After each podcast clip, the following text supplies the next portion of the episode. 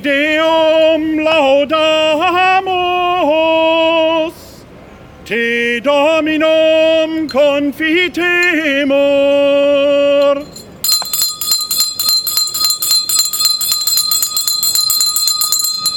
Regina Celi, letare, alleluia, quia quem eruisti potare, alleluia, Resurrexit sicut dixit, halleluja.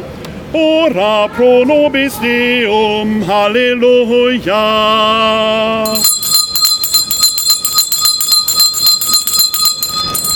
Hört ihr Leid und lasst euch sagen, es hat nun zwölf Uhr geschlagen. Fünf vor zwölf ist es in unserer Stadt, die Gottes Schutz verdient hat.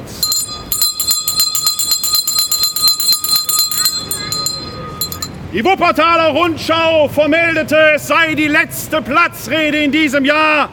Ich muss sagen, mea culpa, es stand tatsächlich so in der Pressemitteilung. Aber es ist nur die letzte in diesem Frühjahr. Denn spätestens im Juni bin ich wieder hier. Herzlich willkommen auf dem Berliner Platz. Fridays for Future, Tuesdays to Primark. So konnte man es am letzten Dienstag sehen, als ich dort über den neu gestalteten Döppersberg zum Bahnhof ging. War es ein wahres Slalomlaufen durch die Massen an jungen Menschen, die sich dort vor dem Tempel des Konsumes aufreiten, um die Billigfummel zu kaufen, die man nicht mehr waschen muss, weil das Waschpulver für die Waschmaschine teurer als das T-Shirt ist. Wer Fridays for Future ist, kann nicht Tuesdays to Primark gehen. Aber was erzähle ich von Primark? Billige Näherinnen in Fernost, aus den Augen, aus dem Sinn. Es ist nicht nur Primark, es sind auch Kick, H&M, Orsay, Pimki und wie sie alle heißen, die Fummelverkäufer hier im Tal und anderswo.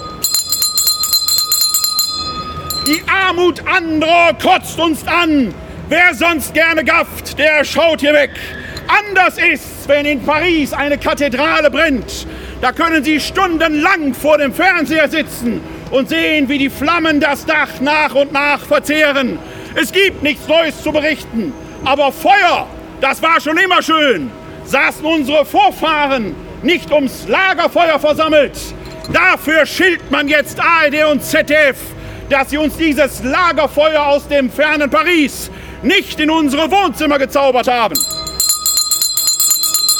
Der Grusel juckt, der Glöckner flieht. Die Verschwörung schwillt wie der grottische Rauch aus dem Schlund der Hölle. In Frankreich brennen täglich Kirchen. In Sri Lanka wird gebombt. Im Mittelmeer ertrinken Menschen. In manchen Orten Afrikas herrscht Slavercry. What about, möchte man sagen. What about? Die Kirche brennt. Macht das Programm frei. Die Armut anderer kotzt uns an. Aber wenn die Kirche brennt, so ein Steinbau, dann muss man hinschauen.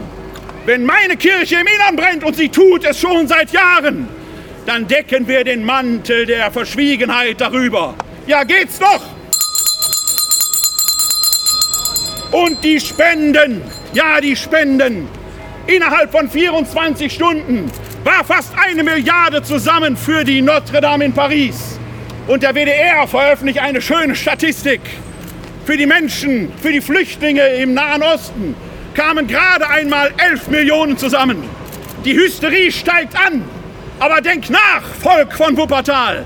11 Millionen in Deutschland bei einer Bevölkerung von 80 Millionen. Das sind gerade mal 15 Cent, die jeder von uns gespendet hat. Für eine Aufregung ist das doch ein bisschen arg wenig. Ein Euro hätte es schon sein können. Ich frage dich, Volk von Wuppertal, hast du schon gespendet? Und ich meine nicht die Knöllchen, womit wir die Stadtkasse füttern.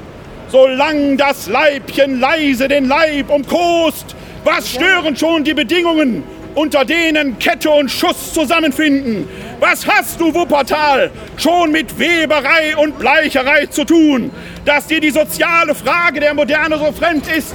Friedrich Engels, Adolf Kolping, Johann Gregor Breuer, alles Gestalten der Vergangenheit. Heute geht's zu Primark.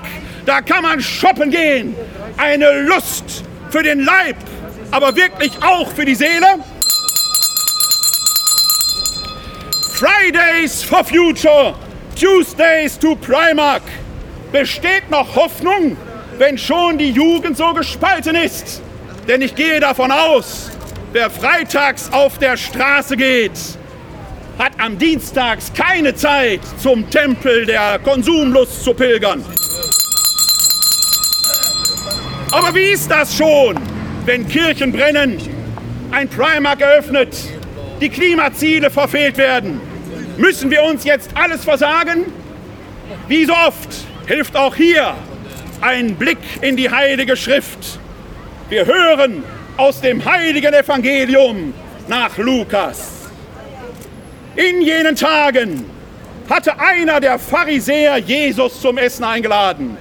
Und er ging in das Haus des Pharisäers und begab sich zu Tisch. Und siehe, eine Frau, die in der Stadt lebte, eine Sünderin. Was sonst? Erfuhr, dass er im Haus des Pharisäers zu Tisch war.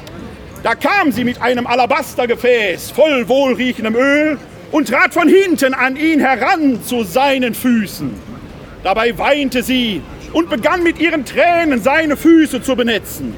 Sie trocknete seine Füße mit den Haaren ihres Hauptes, küsste sie und salbte sie mit Öl.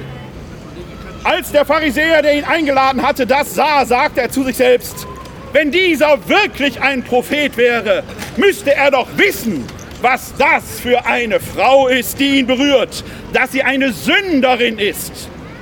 Da antwortete ihm Jesus und sagte, Simon, ich möchte dir etwas sagen. Er erwiderte, sprich Meister. Ein Geldverleiher hatte zwei Schuldner. Der eine war ihm 500 Denare schuldig, der andere 50.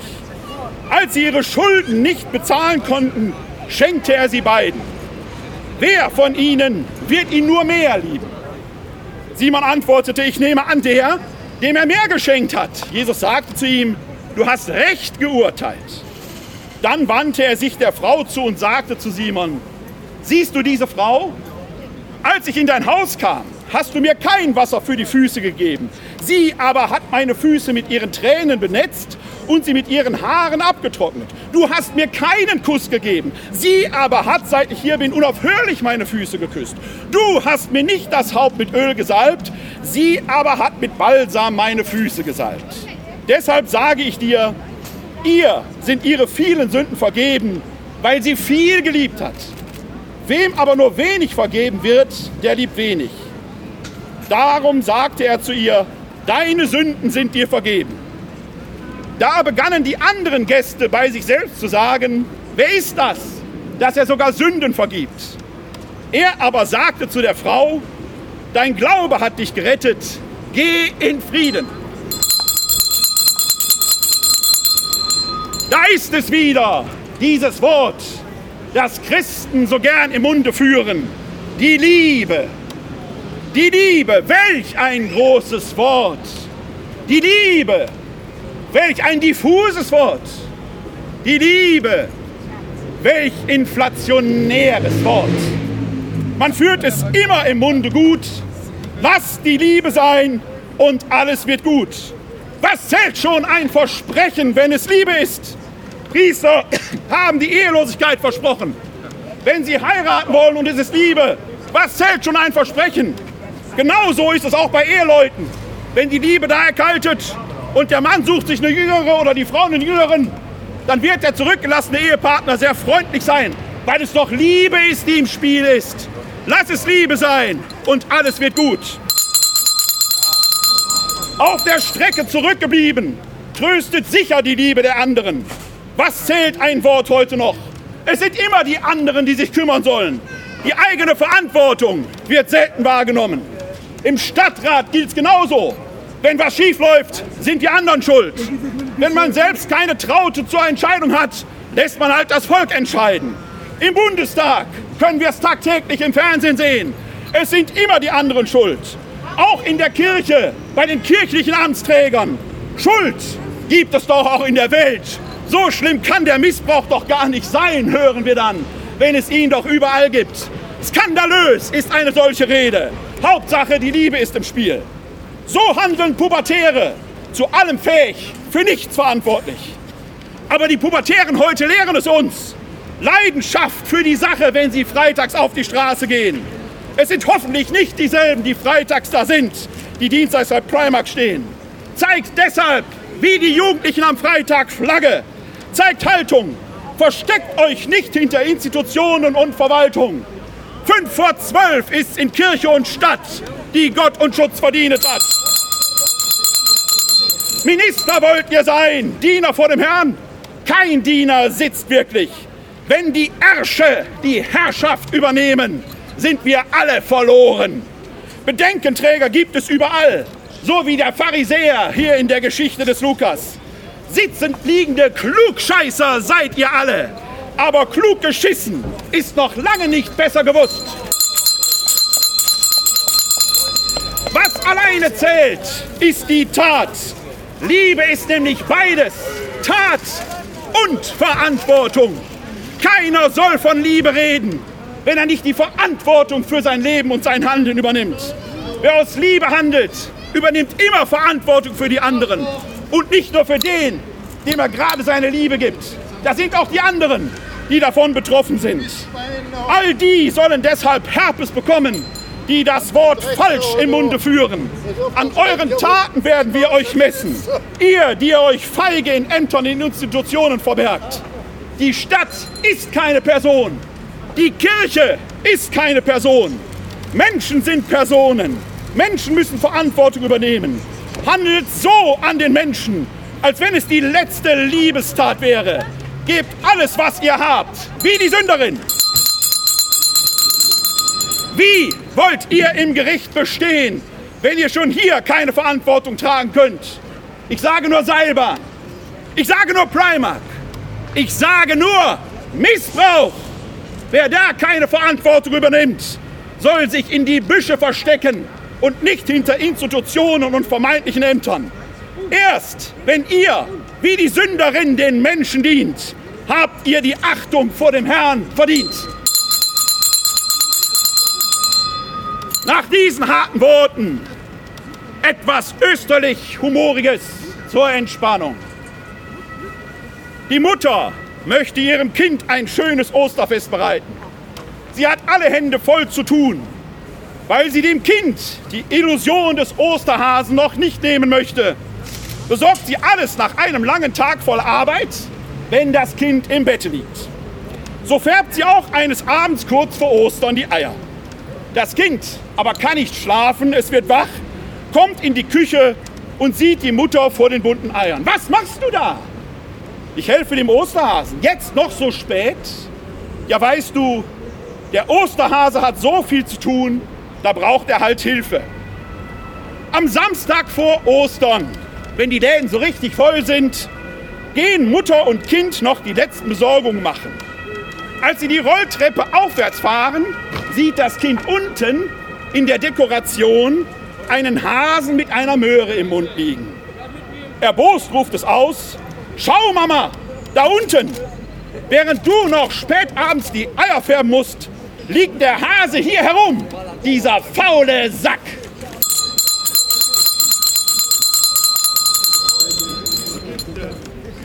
Wenn Sie in dieser österlichen Woche noch so richtig feiern wollen, empfehle ich Ihnen hier beim Metzger die Kalbsschnitzel für 100 Gramm zu 2,20 Euro.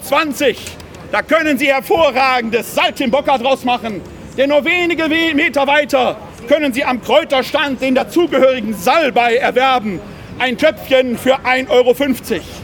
Und damit auch die Veganer zu ihrem Recht kommen, Blumenkohl gibt es am Gemüsestand heute für 1,50 Euro. Wir kommen zu den Nachrichten.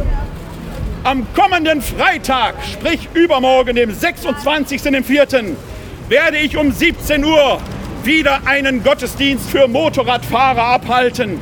und nachher Fahrer und ihre Maschinen segnen. In dieser Woche werde ich das besonders inbrünstig tun, denn mein Schwager da selbst ist schwer verunglückt in der Osternacht. Lieber Martin, von dir hier die besten Grüße vom Berliner Platz nach Bochum. In St. Johann Baptist findet am 1. Mai die Fußballfahrt nach Neviges statt. Vom Freitag, dem 3. Mai um 18 Uhr bis Samstag, dem 4. Mai um 18 Uhr findet hier im Seelsorgebereich das 24-Stunden-Gebet statt. Dieses Mal in der Kirche Maria Himmelfahrt. Und vergessen Sie nicht, es war nicht die letzte Rede in diesem Jahr. Im Mai mache ich eine kleine Pause. Aber im Juni bin ich wieder da. Kommen wir zu den Wetterberichten. Im schönen Wilpating in Oberbayern ist es heute 24 Grad warm bei schöner Sonne. Hier in Wuppertal etwas kühler, 22 Grad. Ob die Sonne scheint, können Sie selbst überprüfen. Es folgt der deutsche Seewetterbericht. Hoch 1029, Westrussland wenig ändernd. Keil 1020, Südnordwegen wenig nordschwenkend. Tief 975, west-südwestlich von Island nordwest ziehend. Tief 978 westlich von Irland etwas abschwächend südost ziehend.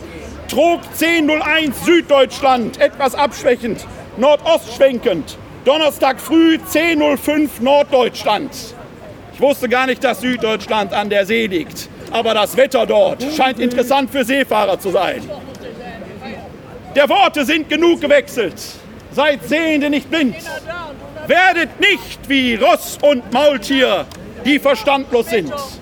Gott segnete sie in dieser österlichen Zeit, auf dass wir uns am letzten Mittwoch im sechsten Monat des Jahres des Herrn 2019 hier auf diesem gefährlichen Ort in Wuppertal, dem Berliner Platz in Oberbarmen, gesund und heil wiedersehen.